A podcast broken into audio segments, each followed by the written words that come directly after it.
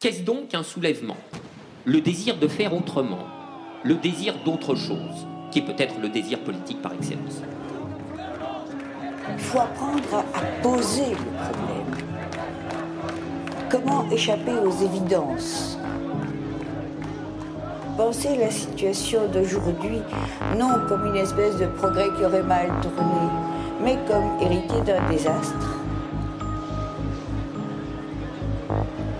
Je pense qu'on ne perd pas ce désir de ne pas accepter, de rester capable de s'indigner, de voir que quelque chose qui est scandaleux doit être combattu. À part le fait que tu as besoin de thunes, sinon tu finiras clochard au fond d'un parc. Et ces gens-là, ils se retrouvent à Lazare, ils se retrouvent au testé, ils se retrouvent dans les émeutes.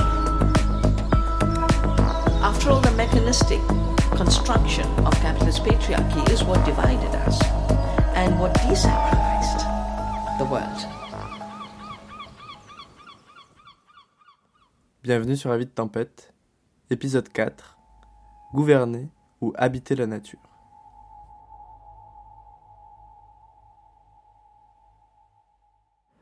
Du coup, la question qu'on aimerait se poser aujourd'hui, c'est euh, comment est-ce qu'on en est arrivé là? Quand je parle de là, je parle de la catastrophe euh, climatique, écologique, euh, du dérèglement climatique, enfin tous les noms qu'on essaie de donner à, cet événement-là. Et du coup, en se posant un peu la question, comme fil conducteur, de bah, qui a allumé ce gigantesque feu qui fait fondre les glaces, qui embrase les forêts, qui élève le niveau des mers, qui provoque canicules et sécheresses aux quatre coins du globe. En gros, là, il y a plein de récits qui se multiplient pour essayer d'expliquer euh, la catastrophe qui se profile ou qui est déjà là, et on a l'impression qu'il y a beaucoup de confusion.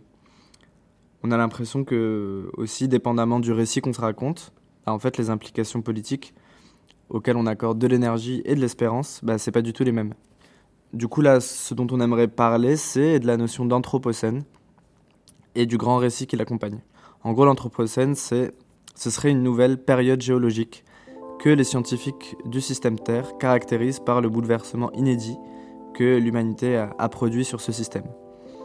Et en gros, nous, on se demande qu'est-ce que ça dit de l'époque dans laquelle on vit de nommer la catastrophe de cette façon.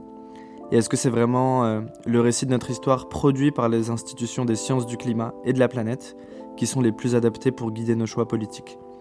En gros, de quelles histoires est-ce qu'on a envie d'hériter pour savoir quoi faire, comment et avec qui? Pour nous, c'est une question assez fondamentale.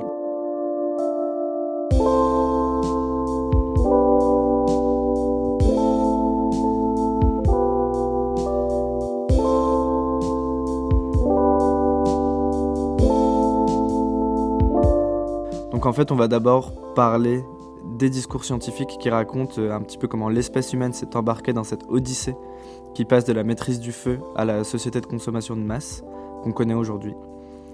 Et euh, il ne s'agit pas de remettre en question le constat scientifique, mais plutôt de voir ses insuffisances sur un plan politique. Et ensuite, on va essayer de complexifier le grand récit de l'Anthropocène, euh, notamment à l'aide des sciences sociales et de l'histoire environnementale.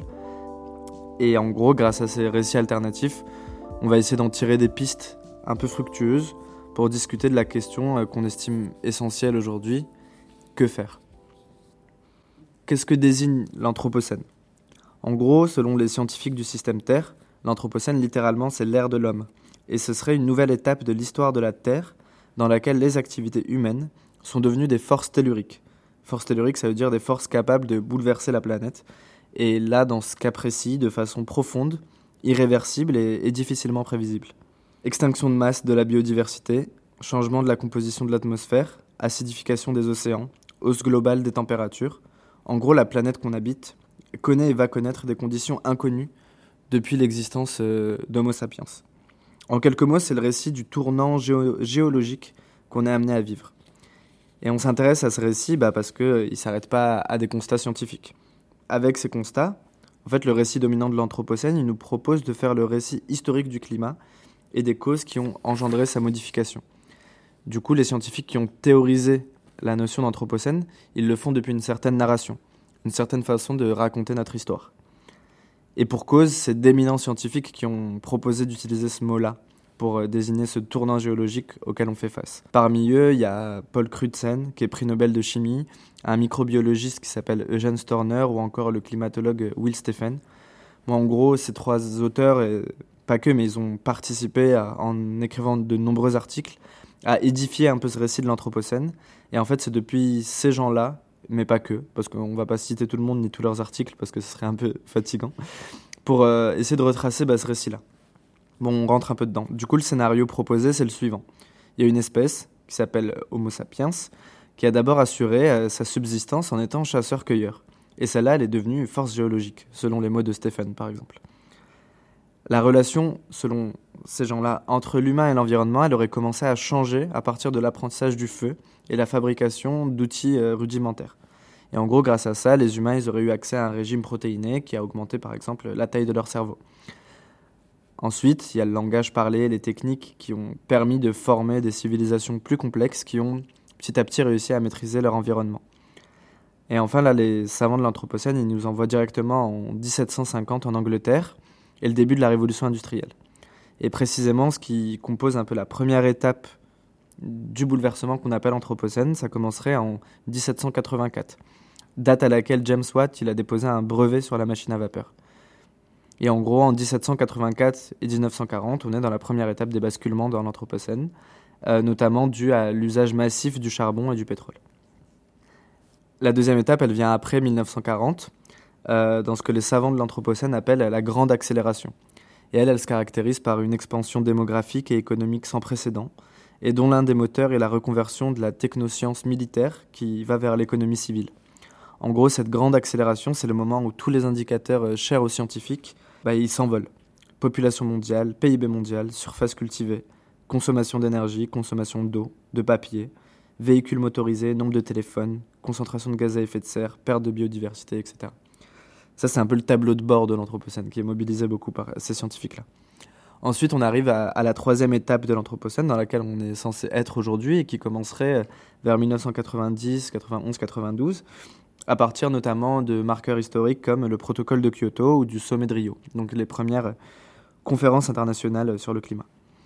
Et, en gros, euh, cette troisième phase, elle est caractérisée par déjà la globalisation des impacts des activités humaines, notamment du fait de, euh, des, économies émergentes comme la Chine, l'Inde et le Brésil qui deviennent aussi des, émetteurs majeurs euh, de gaz à effet de serre et du coup c'est plus juste les anciens pays occidentaux. Et pour les savants de l'Anthropocène, c'est cette phase-là, c'est aussi la phase de conscience, conscience croissante de l'impact de l'humain sur le système Terre. Et du coup, la construction des groupes internationaux de coordination entre États pour créer euh, des systèmes de gouvernance globale. Là, le rôle des scientifiques, il est précisément souligné. Pour eux, il s'agit de fournir les savoirs et les données propices à la compréhension des problèmes environnementaux.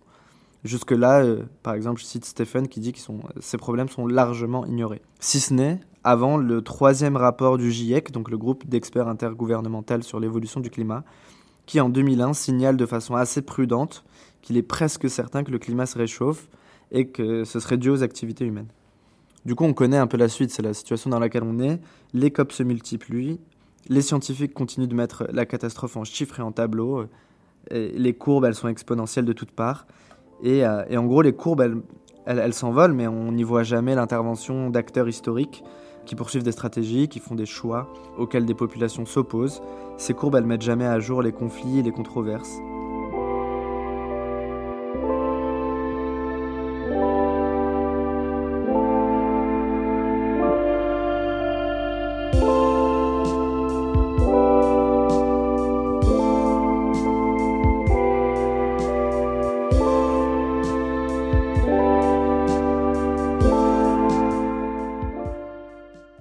Récit global, euh, c'est le suivant. L'espèce humaine, depuis deux siècles, transforme la planète et le système Terre, qui a changé de trajectoire géologique et en toute inconscience. Et du coup, à la fin du XXe siècle, il y a des scientifiques, à travers une, révolution des dispositifs de connaissance de la planète, qui nous font prendre conscience du danger et ont pour mission de nous guider un peu loin de l'égarement. Donc en gros, l'un des, mythes sur lesquels repose ce grand récit qu'on vient d'exposer, c'est notamment, euh, et ça paraît assez important, celui de l'ignorance passée des dégâts du progrès, avec cette idée que l'humanité tout entière euh, pourrait être pardonnée parce qu'elle ne savait pas. Cette affirmation, elle est devenue euh, hyper banale, et, mais en vrai, elle, repose vraiment sur une relecture historique qui place les scientifiques du système Terre d'aujourd'hui sur le devant de la scène. Donc euh, Crutzen, Stéphane, qu'on a nommé leurs collègues, ils disent par exemple dans un, dans un texte que je cite, ils disent Nous sommes la première génération à disposer d'un savoir étendu de la façon dont nos activités influencent le système Terre. Et en gros, même certains sociologues, ils distinguent entre une première modernité qui serait aveugle aux dégâts du progrès et une modernité réflexive, donc euh, c'est-à-dire une modernité ayant conscience des dégâts environnementaux. Et eux diraient que ça commence plutôt à partir des années 70. Mais qu'importe, il y a quand même ce découpage qui existe. Et en gros, il y a plein de travaux historiques qui ont démontré que cette distinction, bah, elle n'était pas opérante. Entre 1770 et 1830, par exemple, il y a beaucoup de conflits sociaux euh, autour des savoirs scientifiques qui s'intéressent aux interactions entre nature et société. Et euh, bah, on peut renvoyer aux, travaux de Jean-Baptiste Fressos là-dessus, dans Back Back in the 19th Century, par exemple, qui, qui, raconte un peu, un peu tout ça, et aussi dans des travaux plus récents euh, avec Fabien Locher, l'historien, donc qui ont écrit un bouquin qui s'appelle Les révoltes du ciel, et qui s'intéresse bah, du 15e au 20e siècle aux discussions qui concernent le changement climatique, qui est nommé comme tel, avec la catégorie de climat, qui est explicitement mobilisée. Et en fait, depuis le début de l'époque moderne, bah, on se rend compte qu'il y a des groupes de personnes qui se sont aperçus que bah, couper des, forêts et transformer les paysages, ça modifierait les pluies, les températures, les saisons. Et cette question, elle s'est posée partout où l'histoire avançait à grands pas. Je parle de l'histoire avec un grand H. Hein. Par les conquistadors au Nouveau Monde, donc les colons en Amérique, les révolutionnaires de 1789, les savants du 19e, les impérialistes européens à la fois en Asie et en Afrique. Ce récit du grand partage entre nature et société, que l'Anthropocène viendrait enrayer maintenant qu'on sait qu'on a un lien avec la Terre, mais en fait, c'est, il ne fonctionne pas. Euh, il y a des angoisses de société qui s'interrogent depuis très longtemps sur leur lien organique avec le monde, avec le monde non humain. Il y a plusieurs champs de savoir, aujourd'hui un peu oubliés, voire carrément oubliés, qui ont exploré ces interactions entre société, environnement, climat, santé. Par exemple, il y a eu des théories forestières du, climat global pendant le 18e, de la géographie médicinale euh, et médicale euh, pendant, le 19e. Et encore plein d'autres champs de recherche et de savoir. Donc en gros, la conscience que les activités humaines peuvent altérer le climat et la face du globe à, à grande échelle, ce n'est pas une nouveauté. En 1780, pour donner encore un exemple, il y a Buffon dans son dernier livre de la série de ces époques de la nature, qui propose de faire une histoire conjointe de la Terre euh, planète et de l'humanité et dans laquelle il dit par exemple à la fin du, livre, euh, je cite, La face entière de la Terre porte aujourd'hui l'empreinte de la puissance de l'homme. Et lui, il était enthousiaste à l'idée de transformer la Terre pour fixer les températures qui conviendraient à l'homme civilisé. Et du coup, euh, enfin voilà, ce, partage euh, fonctionne pas. Mais bon, il n'y avait pas que des personnes enthousiastes à ça, il y avait surtout des angoisses.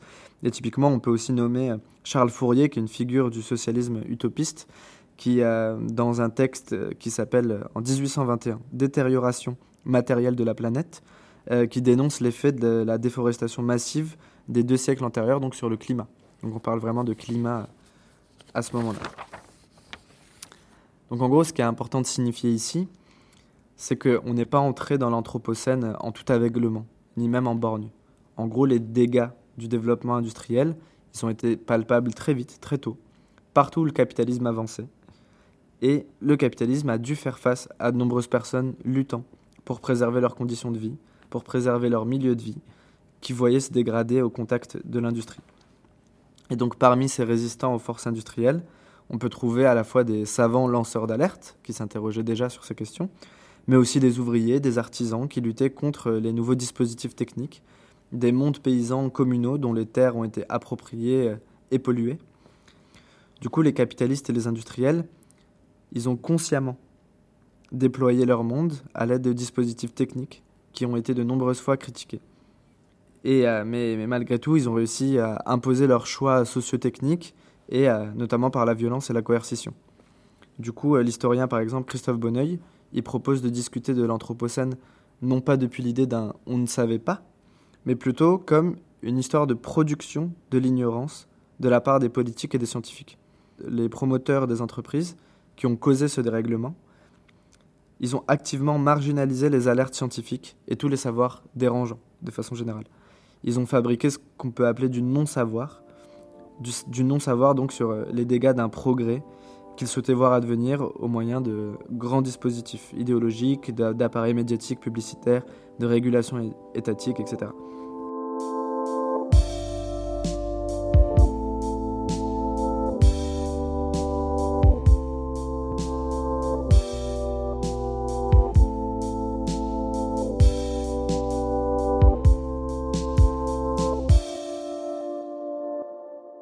entretenir euh, l'idée d'un passage d'une modernité aveugle à une modernité éclairée, c'est un peu une façon pour euh, les savants de l'Anthropocène de réécrire un peu l'histoire et de se raconter, euh, de se rapporter à l'écologie en entretenant le mythe de la continuité historique du progrès et où face au risque de la catastrophe, bah, une sorte de pilotage conduit par les experts du climat pourrait euh, nous aider à aménager le désastre.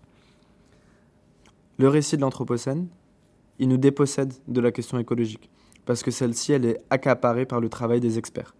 Comme si nous, on n'avait aucune idée et aucune ressource pratique et collective pour essayer de transformer la façon dont on habite la planète.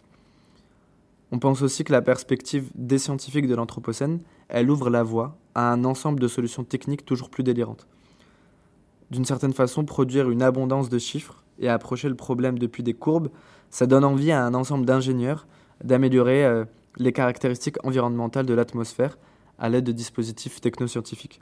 D'ailleurs, Crutzen lui-même, euh, il a réfléchi pendant un temps à modifier la proportion d'énergie solaire réfléchie dans l'espace en envoyant du soufre de façon massive dans l'atmosphère. Et c'est sûr que tous les scientifiques ne promeuvent pas ce type de solution, et que certains se mobilisent aussi activement contre, parce que les scientifiques, ça reste une communauté qui est traversée par des débats et des controverses. Ça n'empêche pas que la réduction de l'Anthropocène à une avalanche de courbes, ça ouvre à la voie qu'à des solutions qui semblent techniques. Et si c'est pas de la géo-ingénierie, donc cette euh, amélioration des, caractéristiques de la planète, bah, ça va être des normes environnementales coercitives, qui responsabilisent et culpabilisent les usagers de la Terre, ou bien des choix autoritaires dans la gestion des ressources. Bref, en gros, la production de savoir, qui avait d'abord comme souci premier de nous informer, bah, ça se transforme un peu en une sorte d'objet de pouvoir qui sert des dispositifs de gouvernement de la Terre. C'est ce qui amène par exemple Crutzen à écrire dans un article, là on le voit assez clairement, cette idéologie-là. Il écrit, je cite, Une tâche redoutable attend les scientifiques et les ingénieurs qui auront à guider la société vers une gestion environnementale soutenable à l'ère de l'Anthropocène. Cela nécessitera un comportement humain approprié à toutes les échelles et pourrait bien inclure des projets de géo-ingénierie de grande échelle internationalement acceptés, par exemple pour optimiser le climat. Donc en gros, la notion d'Anthropocène, c'est tout sauf une simple description objective des conditions de transformation du système Terre, et l'appel à la science fait un peu office d'ultime dépossession. Finalement, nous, habitants de cette planète, du fait de notre ignorance, ne sommes pas concernés, si ce n'est pour écouter et appliquer les normes et les règles d'usage que l'on nous aurait dictées. La planète ou la nature, c'est pas conçu comme un commun qu'on gère par des débats à travers des pratiques collectives, mais ça devient le lieu d'une sorte d'accès exclusif, réglementé, pour euh, optimiser euh, la façon dont on gère les milieux vivants. Donc parler des questions environnementales de cette façon, ça renvoie euh, bizarrement à toute la logique sécuritaire qui anime les gouvernements contemporains et qui décide à l'aide des sciences d'une administration technique et coercitive comme seul outil d'action politique. C'est sûr que l'abondance de chiffres, elle est utile à la compréhension globale de l'événement, et là on en a une compréhension qui n'a jamais été aussi fine, c'est certain. Pour autant, ces chiffres, ils masquent les divergences d'intérêts, les conflits de classe, les désaccords politiques, la nature autoritaire des choix sociotechniques, qui permettraient peut-être de comprendre les rapports de pouvoir qui sont constitutifs de cet anthropocène. Donc comprendre ce qui nous arrive à l'aide de courbes, prendre comme origine l'espèce humaine comme un tout indifférencié, conduit par une évolution naturelle de son cerveau, et voir sa psychologie comme une sorte d'obstacle, c'est pas un constat satisfaisant. Nous, on propose de dire que la notion d'anthropocène, c'est le produit d'un récit sur le monde qui, bien que se voulant objectif, refuse de se situer, et en fait, c'est qu'un récit possible.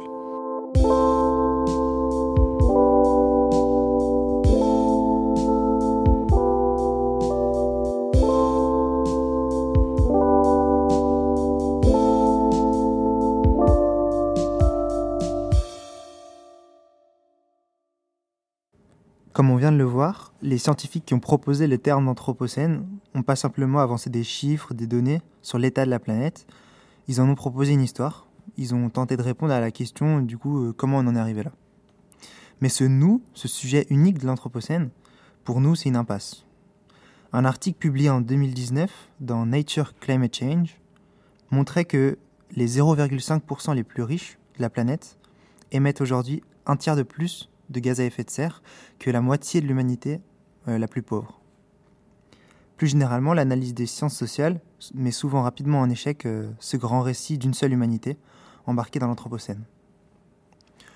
Plutôt que l'anthropos, l'humain, indifférencié de ce grand récit, le système Terre semble bien avoir été transformé par des systèmes historiques de domination, organisant spécifiquement les flux de matière, d'énergie et de marchandises.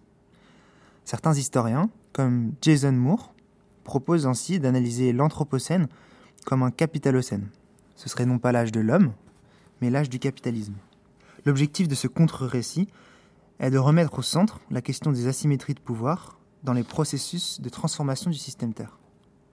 Le capitalisme pourrait rapidement être défini comme un dispositif d'autoproduction d'argent, le fameux truc de Marx, euh, argent, marchandise, argent et plus d'argent, à travers la production de marchandises, euh, définit donc le capitalisme comme un mode de production qui vise la non plus la production d'objets d'usage, pour, pour qui répondent à un besoin premier, mais vise bien la production de marchandises vendues dans le seul but d'abord d'accumuler du capital, de produire de la valeur. Les travaux de Thomas Piketty ont montré qu'entre 1700 et 2008, le capital accumulé a été multiplié par 134. Avec un récit beaucoup plus historique que géologique, L'objectif, c'est pas seulement de mettre en avant des ruptures quantitatives, la concentration en CO2, euh, la population mondiale et son augmentation, mais aussi des marqueurs qualitatifs. Parler de capitalocène signale que l'anthropocène n'est pas sorti tout droit du cerveau de James Watt, dont on parlait tout à l'heure avec son brevet sur la machine à vapeur, mais que le capitalocène résulterait bien d'un long processus historique de mise en relation économique du monde, d'exploitation à la fois des hommes et de la nature, qui remonte au moins au XVIe siècle. Jason Moore estime que la crise écologique contemporaine montre l'unité de l'histoire sociale et de l'histoire de la nature. On en parlait un petit peu tout à l'heure, on ne peut pas donner une histoire de l'Anthropocène qui viserait à dire euh, nature et société étaient divisées et c'est seulement les scientifiques du système Terre aujourd'hui qui nous montrent qu'en fait il y a des liens. Il faut penser ces deux choses ensemble. Jason Moore parle de double intériorité. La nature est traversée de social, le social est traversé de nature. Pour Jason Moore, le capitalisme ne peut pas fonctionner autrement qu'en s'appropriant de la nature. Et il propose ainsi d'analyser le capitalisme directement comme une certaine manière d'organiser la nature. En 2015, il y a une philosophe et une anthropologue, Donna Haraway et Hannah Singh, qui proposent, elles, de parler de plantationocène. Et on va voir qu'en fait, c'est le capitalocène et le plantationocène, en référence à la plantation, qui peuvent être des récits qui vont ensemble, parce que dans, un cas comme dans l'autre, l'objectif est de faire démarrer cette période avec la conquête coloniale européenne des Amériques. Le but, c'est de montrer le tournant qui s'opère avec la conquête coloniale européenne et la transformation euh, à la fois euh, des écosystèmes locaux américains, des populations et des femmes à de la nature qui permettent aux Européens de considérer ces terres comme des terres appropriables comme des choses appropriables qui vont servir l'enrichissement d'un centre de l'Occident. En l'occurrence, euh, c'est les cités euh, euh, marchandes européennes comme Venise, comme, comme, les cités italiennes, qui financent la conquête. Malcolm Ferdinand, dans un livre éclairant, Une écologie décoloniale, rappelle à quel point le concept même de la plantation, il est au cœur d'un habité colonial. C'est les Européens qui vont imposer à leur arrivée une certaine manière de se rapporter terres. Mais pour ce faire, il va falloir surtout réduire à néant, refuser le monde qui existait avant l'arrivée des Européens. Avec la croyance comme ça que l'habité colonial, l'habité euh, occidental est la bonne manière d'habiter le monde. Euh, Édouard Glissant, il dit euh, la terre en Amérique a été désacralisée. Il y avait tout un système de représentation de valeurs qui donnait du sens à la manière dont les gens habitaient le monde là-bas. Les conquistadors imposent la croix, la prière dans les plantations, un certain rapport au monde. On passe de la terre-mère, on passe d'un habité euh, où la terre est considérée comme euh, nourricière, de la terre-mère à une terre qui, en référence au catholicisme, euh, va valoriser voilà, le Père, le Seigneur, et va surtout consacrer toute la production de sucre, de coton, à destination de l'Europe. Ce qui est intéressant, c'est qu'il y a deux climatologues américains, Simon Lewis et Mark Maslin, qui vont proposer eux aussi de faire remonter l'Anthropocène, le début de l'Anthropocène, eux ils gardent ce terme, en 1610, pour justement montrer l'importance de la conquête coloniale dans le dérèglement climatique et euh, le tournant un peu euh, du système Terre à cette époque. 1610, ça correspond au pic négatif, au pic le plus bas de la concentration en CO2 atmosphérique avant que ça n'augmente définitivement jusqu'à aujourd'hui. Si ce pic en 1610 est si bas, c'est directement lié au génocide amérindien dû à la conquête coloniale. On passe de 55 millions de personnes environ qui habitent l'Amérique à l'arrivée des Européens à 5 millions un siècle ou un siècle et demi après. 90% de la population locale va mourir et donc les terres qui étaient euh, défrichées parce qu'il y avait tout un tas de pratiques agricoles vont être laissées en friche puis revenir à l'état de forêt. Et à cette époque-là, l'arrivée des colons n'est pas aussi massive que la mort des, des Amérindiens. Et donc, il y a une partie conséquente du CO2 qui va être absorbée par voilà, cette prolifération de végétation. Et euh, c'est intéressant justement de voir que dans les calottes glaciaires aujourd'hui, les climatologues peuvent retrouver la marque dans les sédiments, enfin, dans les calottes glaciaires, de l'histoire profondément sociale de la conquête coloniale. Il y a un passage de Malcolm Ferdinand, Une écologie décoloniale, que je trouve éclairant à, cet égard, qui fait du lien avec un petit peu les formes euh, actuelles du capitalisme. Il dit, dans leur forme, dans leur technique, dans leurs moyens de production comme dans leurs produits, les plantations d'aujourd'hui ne sont pas les mêmes que celles du XVIIe, bien sûr. Mais au-delà de l'agriculture, les plantations prennent la forme de mines extractivistes, de terres et de métaux rares, puits de pétrole, en bref, d'infrastructures qui permettent la reproduction des conditions nécessaires à la perpétuation de cette habité coloniale de la Terre. La production d'une terre sans maman et d'humains sans terre-mère.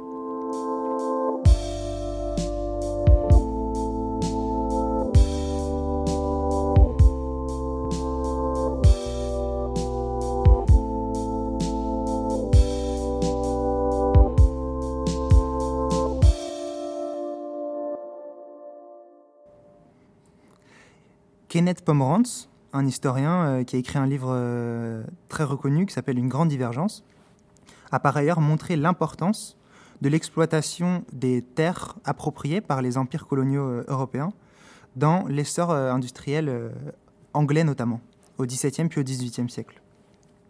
Il montre que jamais l'empire anglais serait devenu celui qu'il est avec l'apport euh, du charbon et, euh, l'essor de son industrialisation, s'il n'avait pas été placé au carrefour de flux de matières diverses qui nécessitaient la mise au travail de périphéries en Amérique et, euh, et ailleurs.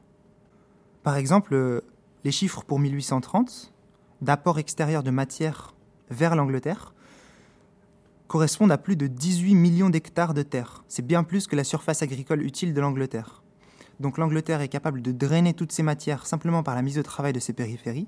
Donc on parle euh, de coton euh, américain, on parle évidemment des apports en sucre des Antilles et de bois à la fois américain mais aussi de la mer Baltique. La mécanisation et la machine à vapeur, qui sont souvent les points de départ de l'Anthropocène dans le récit dominant et même parfois dans le récit plus critique, par exemple d'Andreas Malm, prennent pour point de départ l'utilisation des énergies fossiles parce que c'est ça qui fait monter en flèche la courbe de concentration en CO2. Mais ce que nous apprend l'histoire, ce que nous apprend le livre de Kenneth Pomerantz, c'est que la mécanisation de l'Angleterre, la machine à vapeur, ne prennent sens que dans un espace transatlantique différencié qui permette l'afflux de matières, de produits agricoles et forestiers, de bois, de sucre, de, coton, dont on parlait tout à l'heure, euh, bon marché. Et c'est grâce à toute cette production qui n'est pas nécessaire pour l'Angleterre puisqu'elle est capable de drainer ses ressources, qu'elle peut mettre au travail sur son territoire euh, la main-d'œuvre prolétarisée pour son essor industriel et se concentrer justement sur euh, la transformation du charbon et de toute cette énergie en potentiel de marchandises. Le passage de l'énergie hydraulique à la machine à vapeur et au charbon est intéressant. Souvent, il est présenté comme euh, l'idée d'un progrès linéaire, que ce serait une technologie plus efficace qu'une autre ou plus intéressante économiquement qu'une autre avec notamment euh, Paul Crutzen qui veut faire commencer l'Anthropocène avec le brevet de la machine à vapeur. Et eh ben Andreas Malm, un historien euh, suédois, montre que le charbon, pendant la transition de l'hydraulique à la vapeur, coûtait toujours plus cher. Coûtait plus cher que d'exploiter l'énergie hydraulique. Mais pour plusieurs raisons historico-politiques, c'est le charbon qui va être privilégié. Ces raisons-là, c'est la peur de l'usage communale des rivières. C'est une ressource qui est à gérer en commun. Donc, on s'inquiète de savoir si le moulin qu'on installe sur sa rivière ne risque pas parfois de manquer d'énergie si l'exploitation des installations en aval en venait à être euh, trop importante. Aussi, la contrainte géographique. Il faut installer ces, manufactures proches des rivières. Donc il faut organiser la vie de, de la main-d'œuvre euh, prolétarisée donc il faut l'amener près des rivières, dans des campagnes. Beaucoup moins pratique que l'usage du charbon qui permet de stocker son combustible et donc de pouvoir installer les usines où on veut. Et le plus facile, c'est de les installer en ville, là où la main-d'œuvre est concentrée. Le temps aussi est une caractéristique majeure dans le passage au charbon. L'énergie hydraulique ne garantit pas une exploitation permanente, puisqu'elle ne garantit pas le stockage aussi simple qu'avec le charbon. Ainsi, pour Jason Moore, là où les anthropocénologues, les scientifiques du système Terre, font remonter la datation de l'Anthropocène à la révolution industrielle de la fin du XVIIIe siècle, avec le charbon, ou même parfois à la grande accélération, 1950, on propose de faire commencer le capitalocène au XVIe siècle. On admet que le rejet de gaz à effet de serre et d'autres formes de pollution, transformation des écosystèmes se développe essentiellement au XIXe et au XXe siècle. C'est là où la concentration en CO2 atmosphérique et plein d'autres euh, euh, marqueurs euh, s'envolent. Mais ce sont là que des effets du projet capitaliste plus profond qui s'enracinent dès le XVIe siècle. C'est à cette époque que le capitalisme, comme une entreprise systématique d'appropriation de la nature, se déploie. C'est là que se trouve l'origine véritable des transformations technologiques et techniques qui, plus récemment, ont abouti à la perturbation anthropique du système Terre qu'on décrit aujourd'hui si précisément. Ces récits permettent de montrer que les systèmes techniques, tout autant que les inégalités qui se sont déployées depuis au moins cinq siècles, ne sauraient être compris comme le mouvement linéaire, inexorable de l'humanité vers le progrès, mais doivent être bien compris comme en lien avec le système politico-économique qui se déploie depuis lors, le capitalisme. On voit bien ce que ça change que d'hériter de ce genre de récit plutôt que de celui d'une seule humanité qui, était aveugle. Il s'agit maintenant de questionner soit, ou aussi, la manière coloniale et impérialiste d'organiser les échanges qui profitent à des centres voilà, d'une écologie monde capitaliste, une certaine manière d'organiser la production et les échanges, qui épuise toujours plus le vivant et les périphéries. Et dans le cas du capitalocène, il s'agit donc d'arrêter de soumettre la production et la reproduction des conditions matérielles de nos existences à un impératif abstrait de production de valeur euh, et d'impératif de croissance.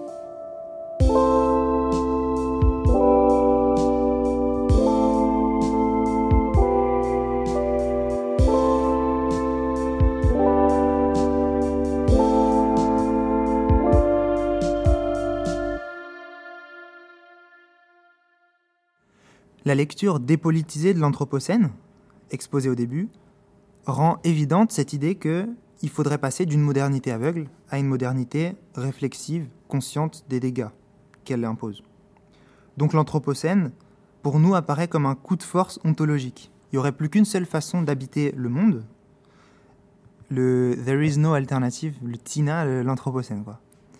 Pour ça, il faut donc gouverner la planète avec l'aide des sciences du système Terre. C'est ce que des scientifiques comme Paul Crutzen, dont on a beaucoup parlé, ou Earl Ellis, défendent. Ils se font euh, les apôtres de projets de géo-ingénierie et aussi croient dans cette idée d'un bon anthropocène. En gros, c'est tout changer pour ne rien changer dans notre rapport au monde. La même croyance tout à fait moderne d'un contrôle absolu du vivant par la connaissance renouvelée de notre système Terre. On qualifiera les défenseurs de cette vision d'un bon anthropocène les modernes ou modernisateurs, se concevant comme séparés et au-dessus de la nature. Les modernes, c'est un assemblage d'humains, mais aussi d'objets techniques qui participent de la modernisation, de la standardisation et de l'exploitation de la force de travail humain et de l'appropriation des autres êtres. Il s'agit aussi d'êtres vivants non humains fabriqués parmi les modernes, comme les OGM, les biocides, les animaux d'élevage qui détruisent les forêts pour y faire du pâturage. Pensons aussi à Shell et ExxonMobil et toutes les majors du pétrole qui prévoient d'augmenter leurs extractions de gaz ou de pétrole de plusieurs dizaines de pourcents dans les décennies qui viennent, jusqu'en 2030, Pour eux, la nature se résume à des biens et des services nécessaires à l'économie. Services de support ou de soutien pour la formation des sols et de l'air, services de production pour la nourriture ou les combustibles donc, services de régulation pour les arbres, les océans, qui absorbent du CO2, services culturels, en tant que l'économie peut tirer profit des milieux à travers leur mise en tourisme. Cette vision de la nature réduit un espace écologique à ses fonctions pour l'économie et justifie une mise en équivalence de tous les territoires. C'est cette même vision de la nature qui permet de défendre l'idée que des habitats seraient compensables. On peut détruire quelque part si on plante ailleurs. En fait, le problème qu'on voit avec cette perspective est qu'elle semble parler depuis un vaisseau spatial qui plane au-dessus du sol. Comment un habitat précis et des formes de vie pourraient-elles être compensables Depuis quel point de vue extraterrestre nous situons-nous pour défendre de pareilles inepties? Ce qu'on propose, nous, c'est peut-être simplement de changer de perspective, de quitter euh, la salle de contrôle, la salle d'intendance de la planète, pour voir ce que pourrait simplement donner de poser un peu le pied. Passer d'une écologie de gouvernement qui mise tout sur la mise en nombre du monde et un ensemble de variables quantitatives, à une écologie ancrée, sensible, qui essaye d'habiter enfin pour de vrai des lieux. Alors que la modernité nous promettait la liberté par l'arrachement à la nature, l'Anthropocène vient rappeler aux modernes leurs mille attachements à leur condition humaine, résolument terrestre. Ainsi, nous proposerons d'appeler terrestres les groupes humains assumant leur appartenance à la Terre, reconfigurant leur façon d'habiter le territoire, se reconnaissant vivants parmi les vivants. Les peuples indigènes sont des terrestres. Les peuples colonisés qui continuent à résister à l'appropriation capitaliste de leur territoire sont des terrestres. Les zadistes essayent de le devenir. Les terrestres, ce sont aussi toutes les semences non brevetées en circulation clandestine, des techniques démocratiques, c'est-à-dire partagées dans une communauté de savoir.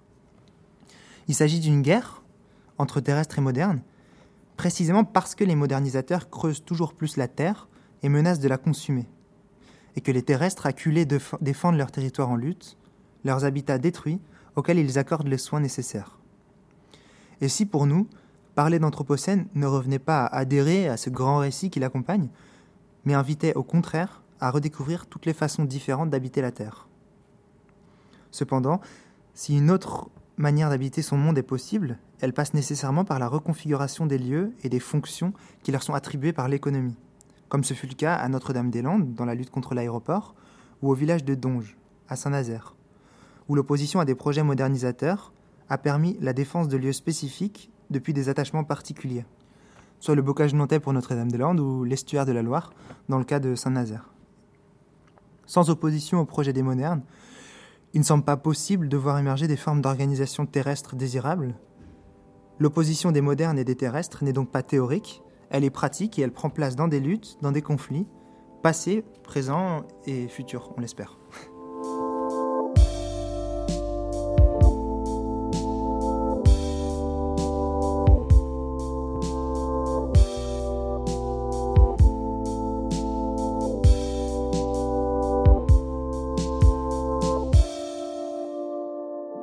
Qu'on aimerait faire passer ici, c'est la suivante. C'est de dire, c'est plutôt depuis le tissu social qu'ont émergé, qu'émergent et qu'émergeront des savoirs, des pratiques qui nous donnent des clés pour habiter la Terre sous nos pieds et en réduisant le plus possible les rapports de domination entre nous et sur la nature.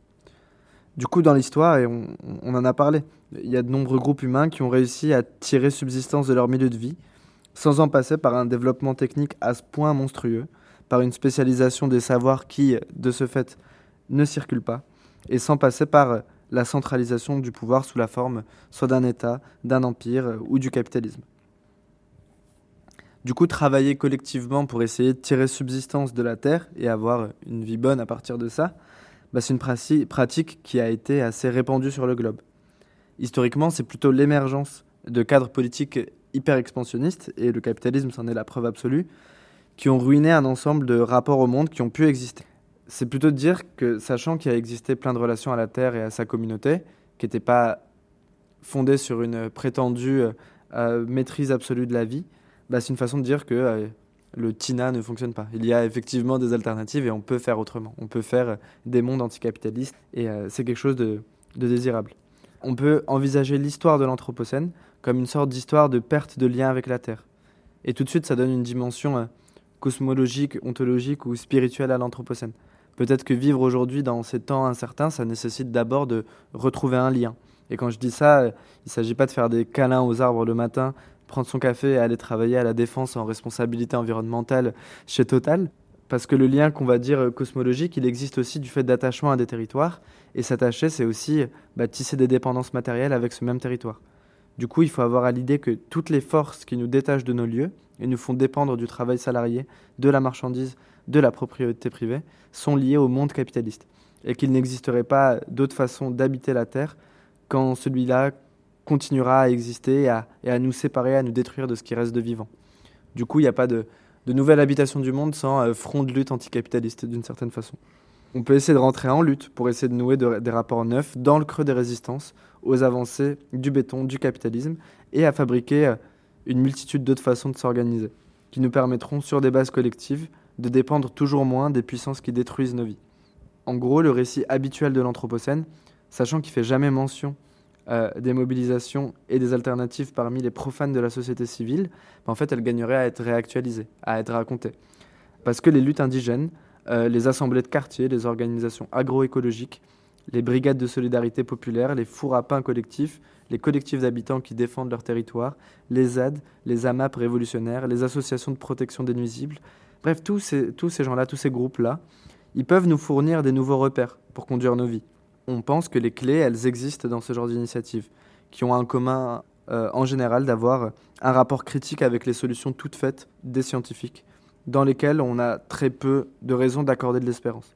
Du coup, les initiatives dans lesquelles on a davantage espoir, elles relèvent d'expériences ancrées, de luttes collectives, qui essayent d'entretenir en tout cas des rapports démocratiques et populaires au savoir technique, et qui décident euh, vraiment de faire de, la question de l'habitation du monde ben, un, enjeu euh, éminemment politique. Il ne s'agit pas de, rejeter la science, mais plutôt d'expliciter dans quel cadre elle est insérée, à qui elle sert, typiquement les modernes ou les terrestres. Par exemple, à Notre-Dame-des-Landes, bah ça, montre bien comment les scientifiques peuvent se mobiliser du côté des terrestres. En fait, du fait de la menace d'aéroport qui a pesé pendant très longtemps sur le bocage nantais, bah, il y a beaucoup de naturalistes, professionnels et amateurs, qui se sont rendus sur les lieux pour recenser les différentes espèces qui peuplaient le bocage. Aujourd'hui, il se trouve que le bocage de Notre-Dame-des-Landes, ben, c'est celui dont on connaît le mieux la diversité en France. C'est celui qui est le plus documenté. Et ça, c'est du fait de la mobilisation de ces naturalistes. C'est grâce à eux, en partie, que le bocage a pu être préservé des projets de l'État d'en faire un aéroport. En plus de ça, les habitants de la ZAD, bah, ils se sont eux-mêmes formés à la reconnaissance des espèces parmi lesquelles ils habitaient. Du coup, ce qu'on aimerait essayer de faire passer comme message et la façon dont on aimerait conclure, c'est de mettre un peu ces préoccupations au centre. Celles qui n'attendent pas euh, un sauvetage de la part de l'État et des entreprises et qui ont décidé de se mobiliser aussi contre elles. Et euh, par exemple, si on reprend un terme que euh, l'historien Fressos a, utilisé, il dit que l'histoire de l'Anthropocène, c'est l'histoire des désinhibitions qui normalisèrent l'insoutenable. Et du coup, nous, on pense que c'est par le conflit et la lutte contre les acteurs identifiés de la destruction du vivant que d'autres façons d'habiter la Terre seront possibles.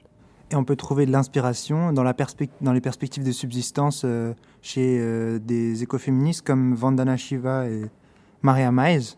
Et on s'est dit qu'on allait lire une petite citation. Sur une planète finie, il n'est pas possible d'échapper à la nécessité. Conquérir la liberté n'exige pas de triompher du domaine de la nécessité ou de le transcender. Il s'agit plutôt de s'efforcer d'élaborer une vision de la liberté, du bonheur, de la vie bonne, dans les limites de la nécessité, de la nature. C'est cette vision que nous appelons perspective de subsistance, parce qu'on ne peut plus s'autoriser à transcender la nature, et parce qu'il s'agit au contraire de conserver et d'entretenir le potentiel de subsistance qu'elle nous offre dans toutes ses dimensions et dans toutes ses manifestations. La liberté à l'intérieur du domaine de la nécessité peut être universalisée pour tout le monde, la liberté en échappant à la nécessité n'est accessible qu'à une minorité.